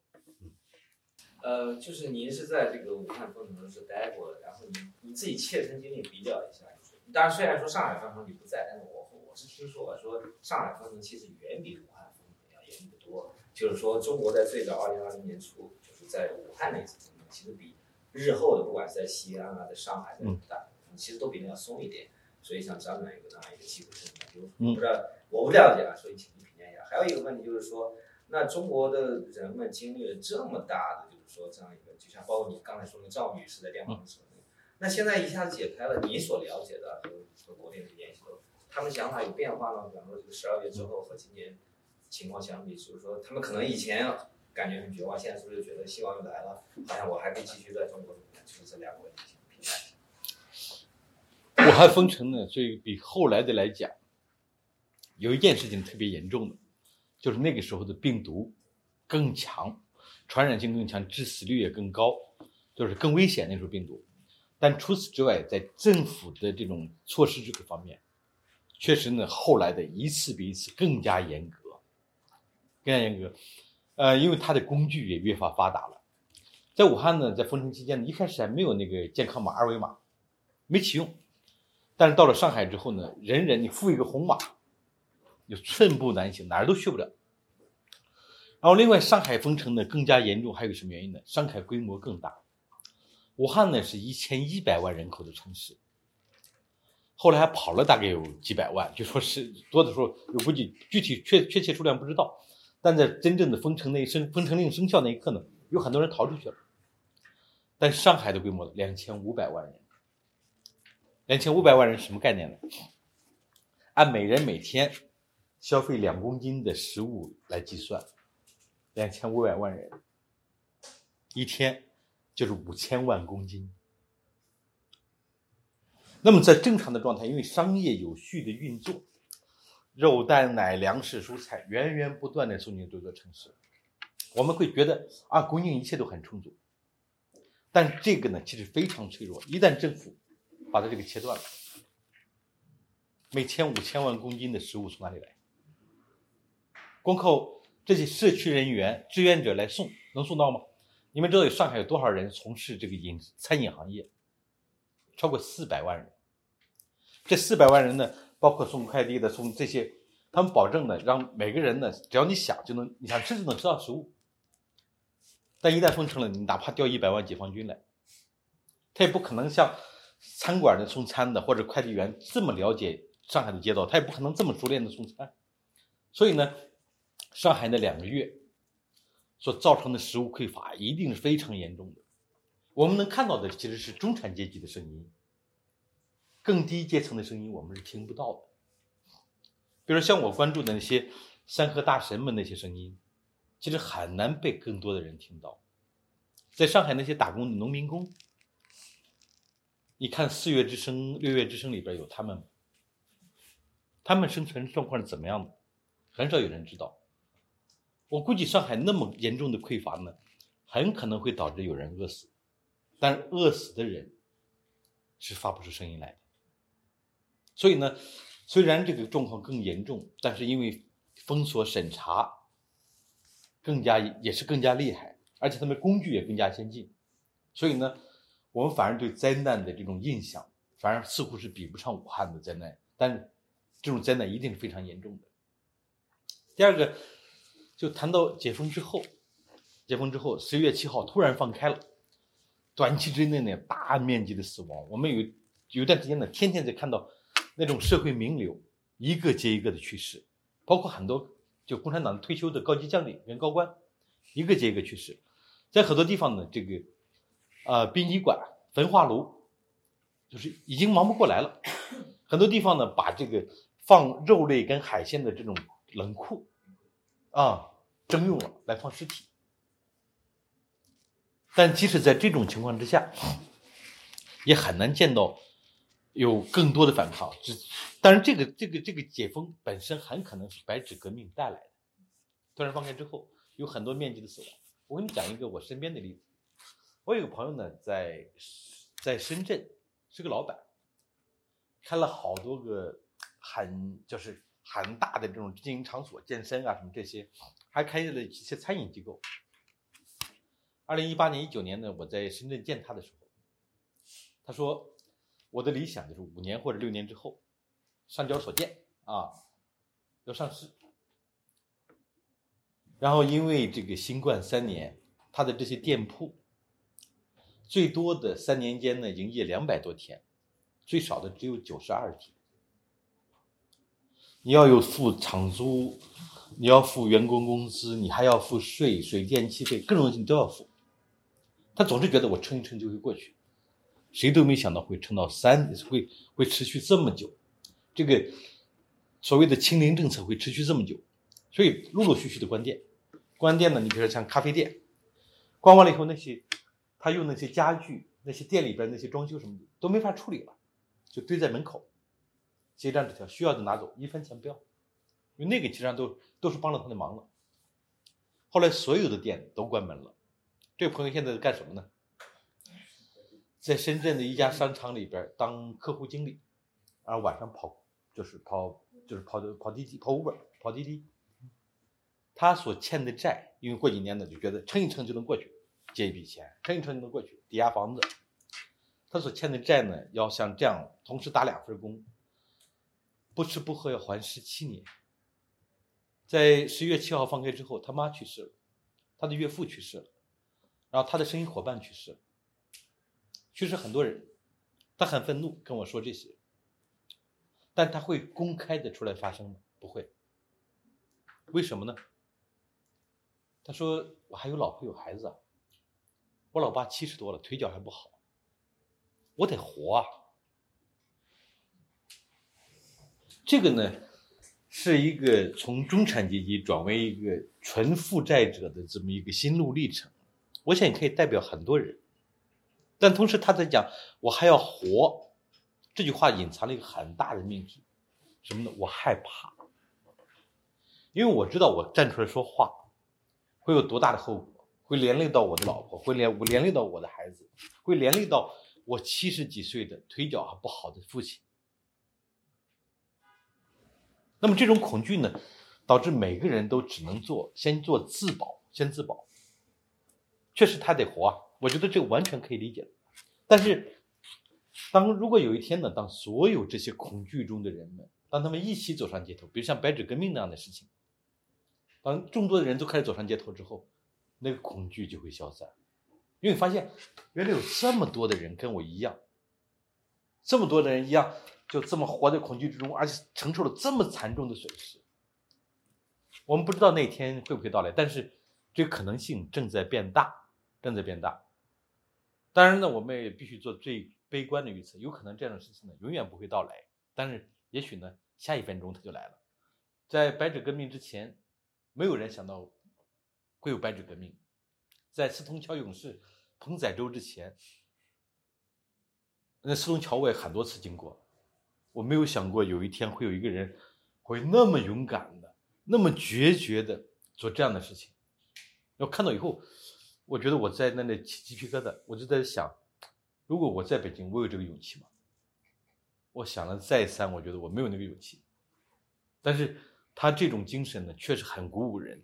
我们知道后来在上海、在成都、在北京，包括呃在美国这边的这些。白纸运动海外版的，在墨尔本，人们喊的都是彭载洲的条幅上的一句话。这个说明什么？说明彭载洲已经鼓舞了很多人，就像当年的坦克人一样。嗯，嗯。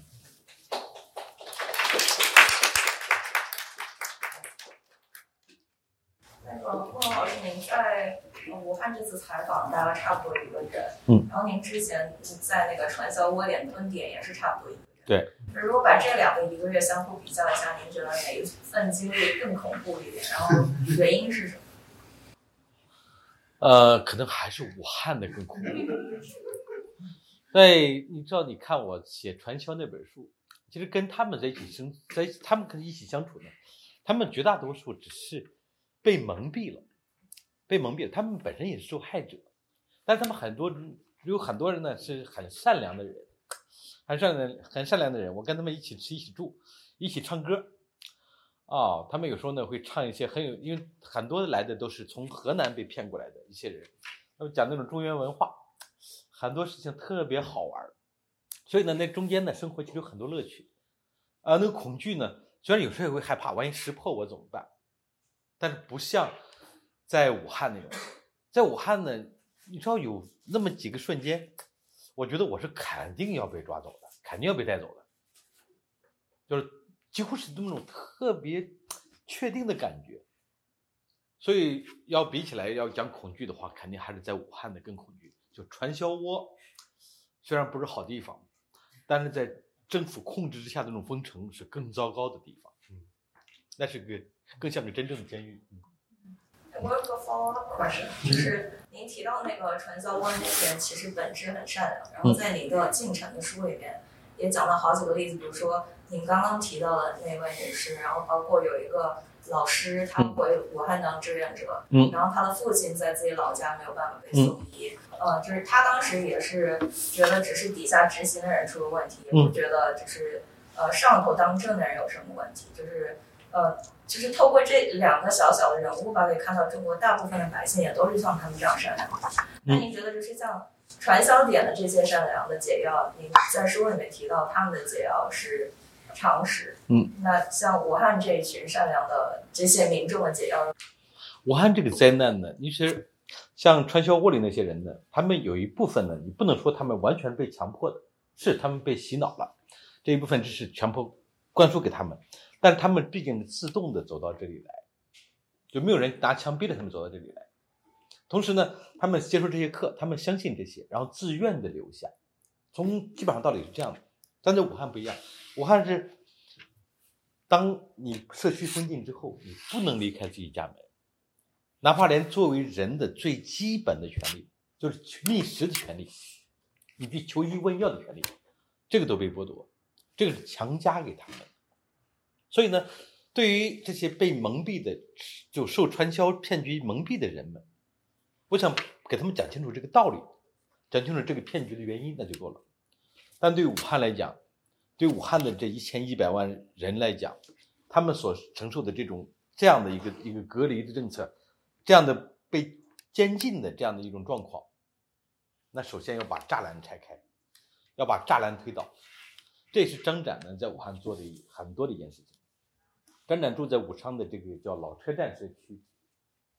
社区呢，二月十五号之后也被封禁了，封禁了，四面全都有围墙围起来，出入口呢只保留一个，有一个这么宽、这么一米高的这样一个栅栏，每天横在路中间，任何人进出全要交验这个出入证。张展就觉得这个这道栅栏就是不自由的象征，就是奴役的象征，所以你每天过去把这个栅栏推倒，就你们为什么要把？把人们当成囚犯，他来问。旁边的很多人呢，看着就感觉像看神经神经病一样的看着我，看张展，没有也没有人帮助他。那我今天呢，刚刚跟嗯潘的一个记者正在讲，我说在一个不正常的地方，做一个正常人，往往就会被看作是神经病。而张展是那个时候，在武汉的一千一百万人万人中呢，毫无疑问是最正常的那一个。就是他那个，而且他是正确的，就应该推到那道栅栏。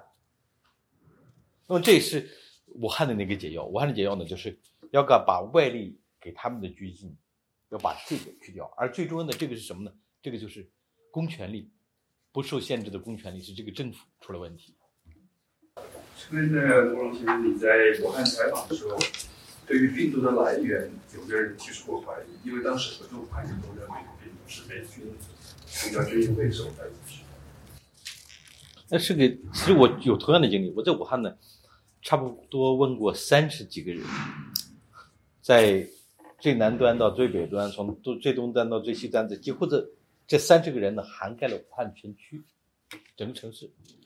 问他们同一个问题：就你觉得病毒是哪来的？三十个人里边呢，我并不是特别准确的数字，大概哈，大概至少有二十五六个回答是完全一样的。哦，这个病毒啊。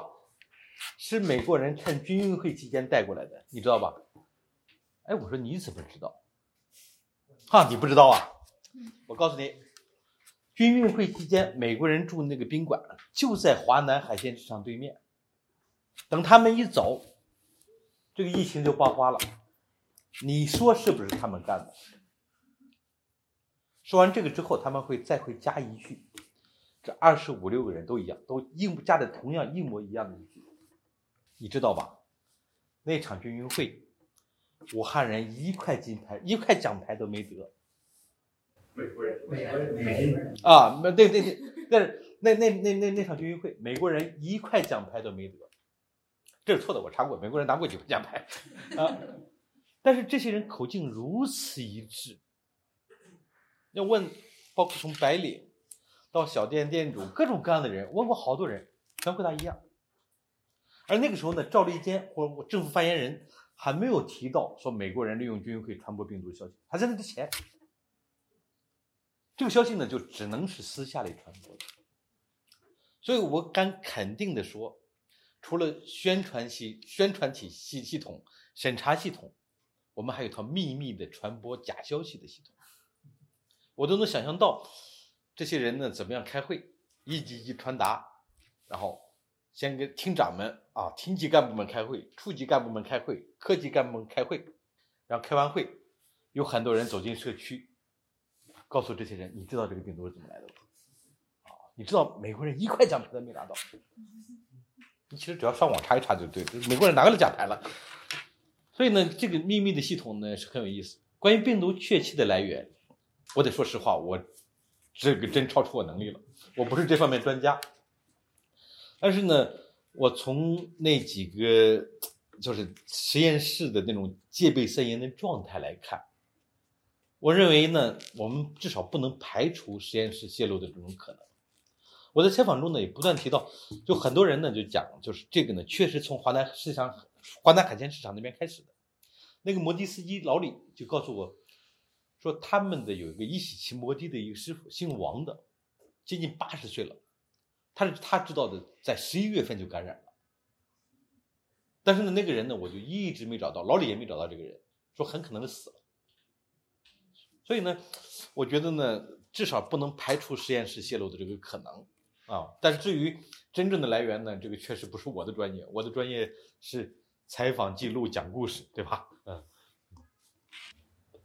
啊，钟老师你好，我想问一个问题，就是，嗯，你你也不是这个学这个文学方面的专业的，嗯，啊，那么你这个一开始最初开始写作的这个动机，或者有没有一个什么样的一个事情来促使你，就是，嗯，走，就是这辈子就从事这样一个写作这样一个职业？而且还做的还挺成功，就是我想想听听您这方面的想法。我的这个写作的路程呢，其实要追溯的话，我觉得有一个有一个瞬间是挺重要的。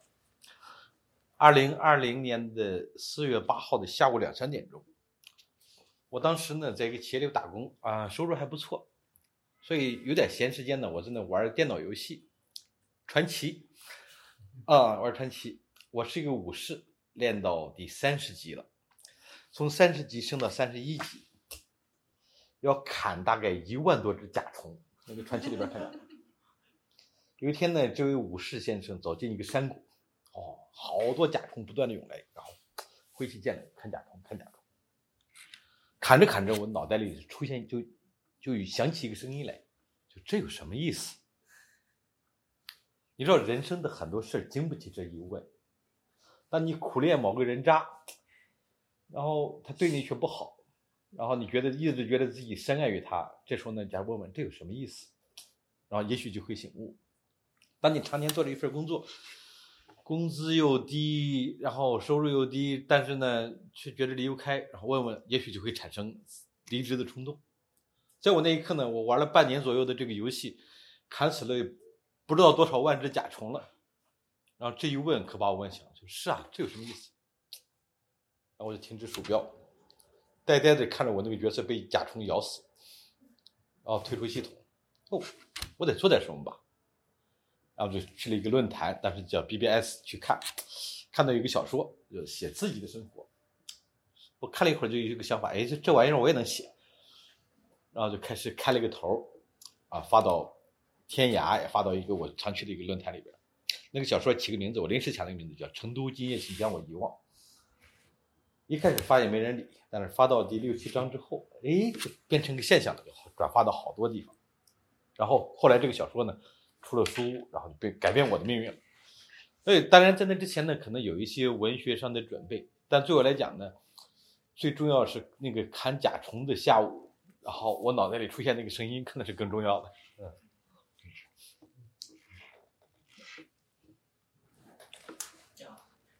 我是经历过完整的武汉的三年封城，他实际上说的是两个多月，但实际上是。因为您是在武汉采访的这个期间，嗯。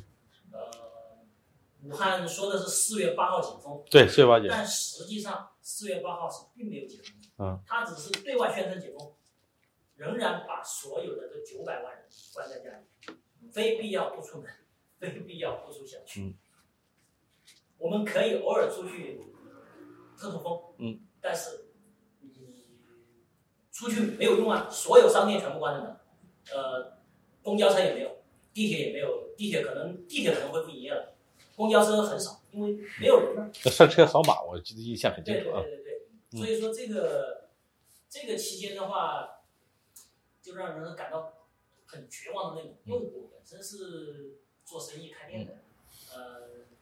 您如果说是在武汉经过的话，应该会经过我们那个市场，它是江汉一桥旁边，啊，国铁运动城，大几个字，吧？然后，呃，我在整个这个封城期间的时候，呃，封城他宣布封城结束之后，我就决定我一定会把一定要把店关掉。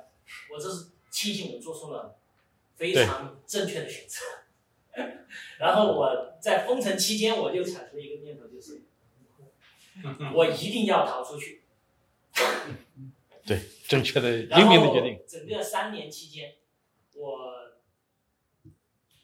大概是呃三次申申请护照，因为这个因为这个事情还有很多人笑我，你作为一个这么十几年的反贼没有护照，然后我三次被拒，三次被拒我没办法，我就花了一万多块钱办新加坡的工签，才嗯勉强办下来护照。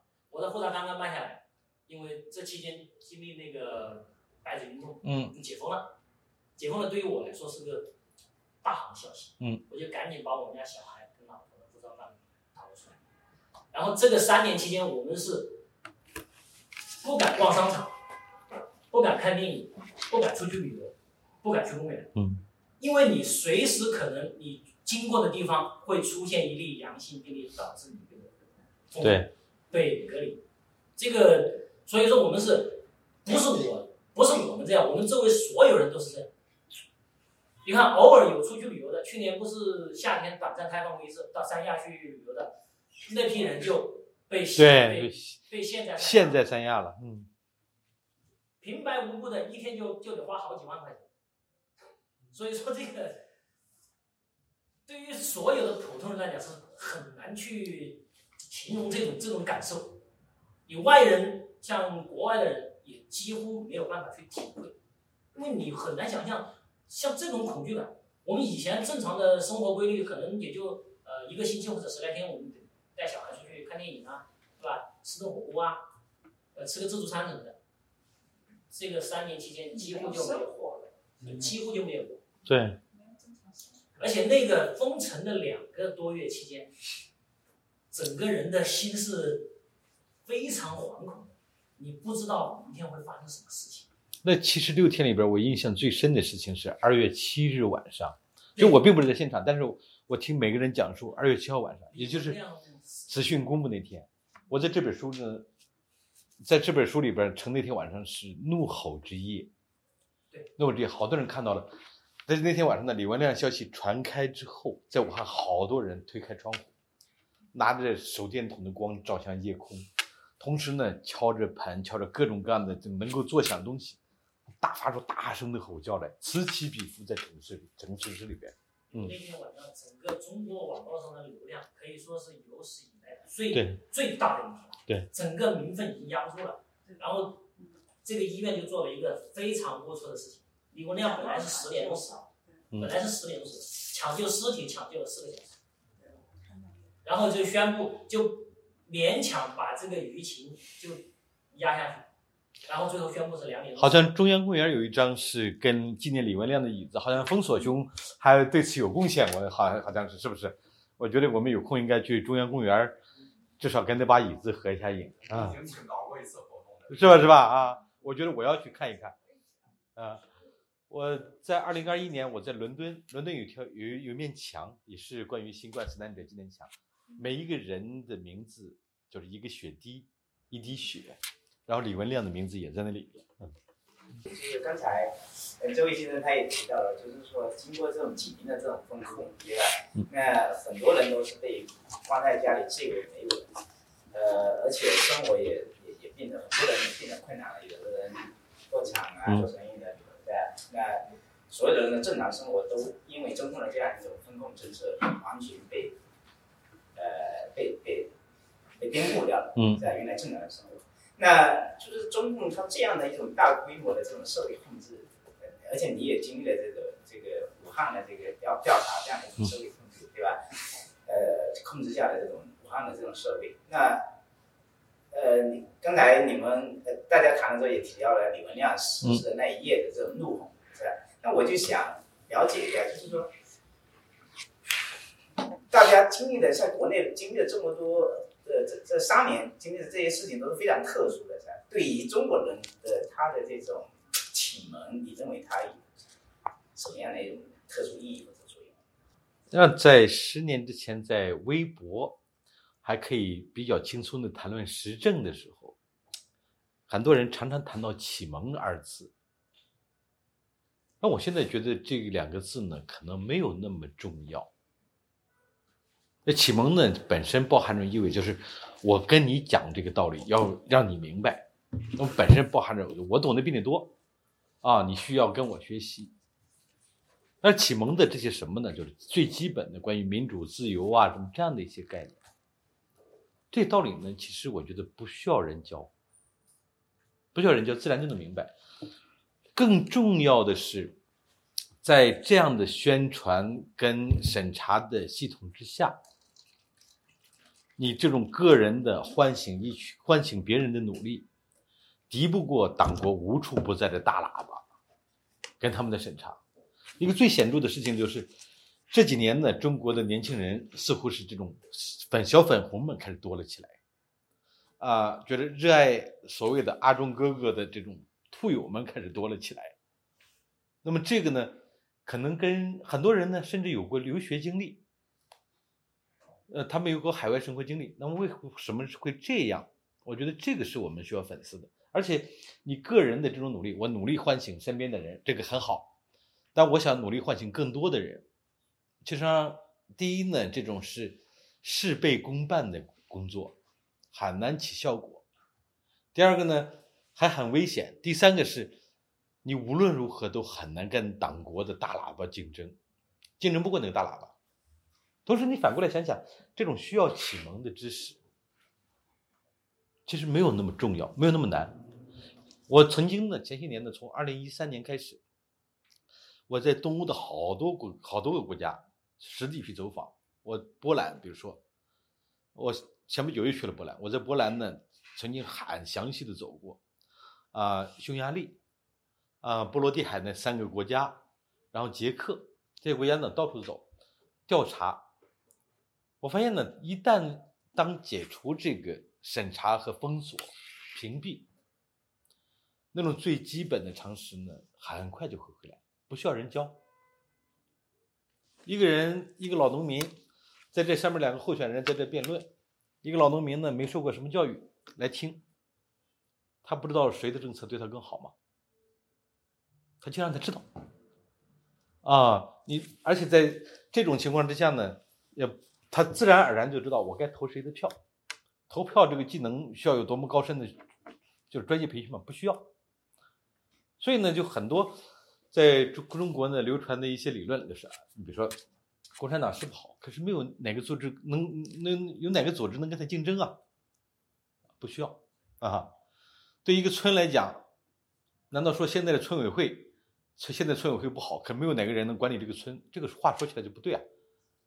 有很多人都可以做这个事情，而做这个事情呢，也并没有那么难。所以我觉得呢，这个启蒙这个事情，在当下这种状态之下呢，其实是一个事倍功半的工作。更重要的是，那么做什么？我觉得对于我这样的人，跟很多在国内的朋友来讲，我曾经提出过。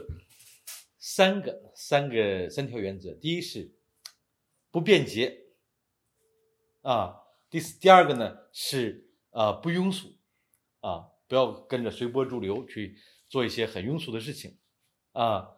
第三个第三个呢第三个不是啊不便捷不呃不庸俗啊不虚无不虚无 虚无是什么呢？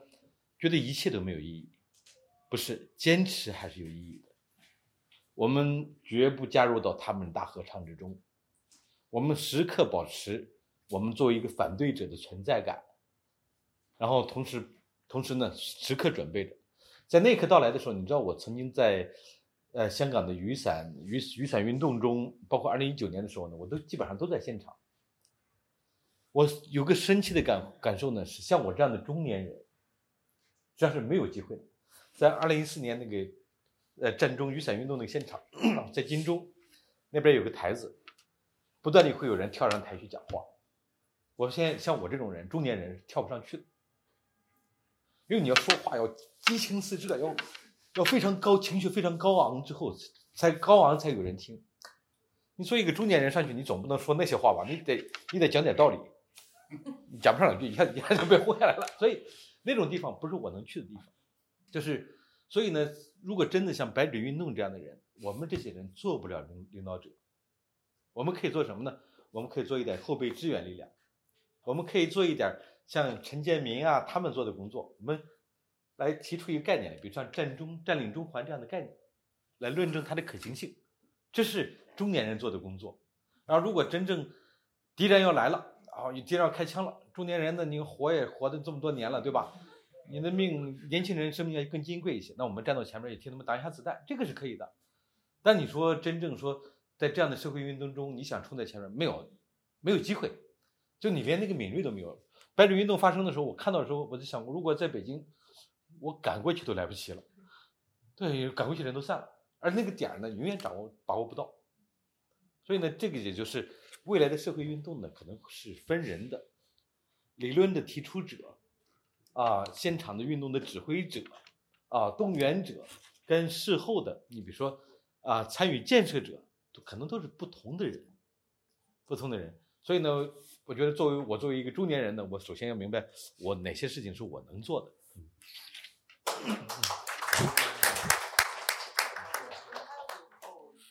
嗯呃，我也是中国的医生，上海的医生，和你们一样。那么我很早就到。我的问题是，慕容先生，您觉得武汉封城有没有必要？如果您觉得没有必要，如果不封城，会不会死更多人？谢谢。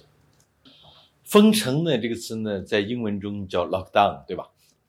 我曾经呢，在有一次呢转机经过新加坡，听到两个。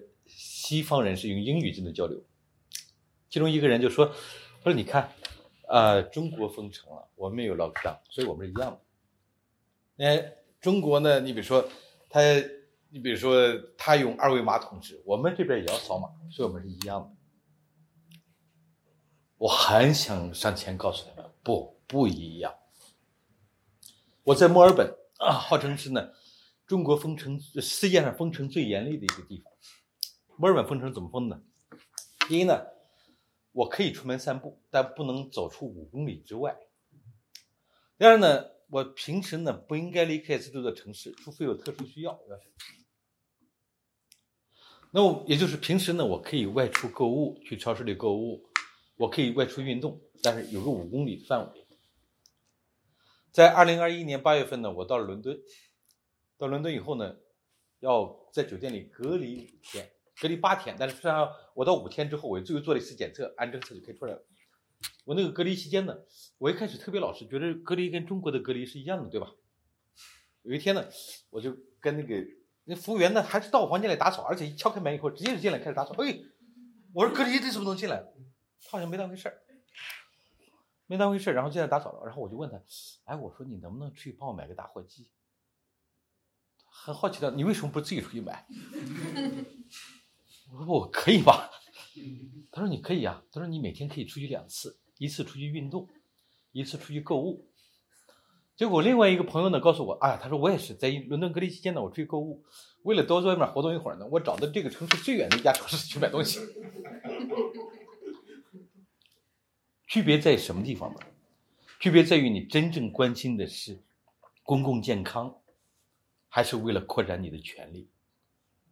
区别在于你是把这些人当成是应该关爱的对象，还是把他们当成囚犯？